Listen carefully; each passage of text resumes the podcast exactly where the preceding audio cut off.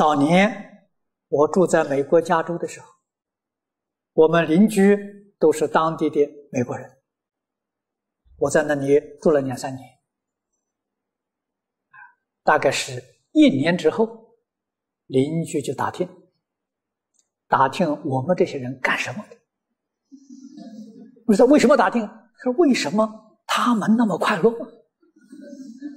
换一句话说了，他就发现了他自己的日子过得很苦啊。为什么我们这么快乐？如果你再要留意一点呢，我们这帮人不老。哦呦，这个这这这，他感觉到很惊讶了啊，不容易衰老啊。长生欢喜心呢，法喜充满啊。慧能大师见五祖。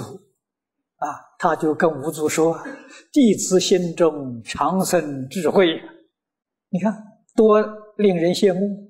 我们一般人要看到祖师，一定说：“弟子心中常生烦恼啊。”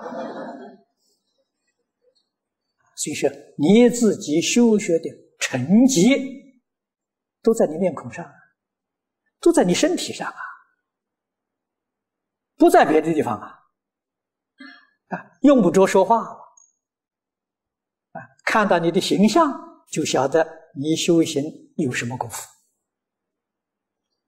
然后看看到你你的谈吐、你的举止，啊，自自然然就让人尊敬、幸福，啊，这个就度化众生了嘛。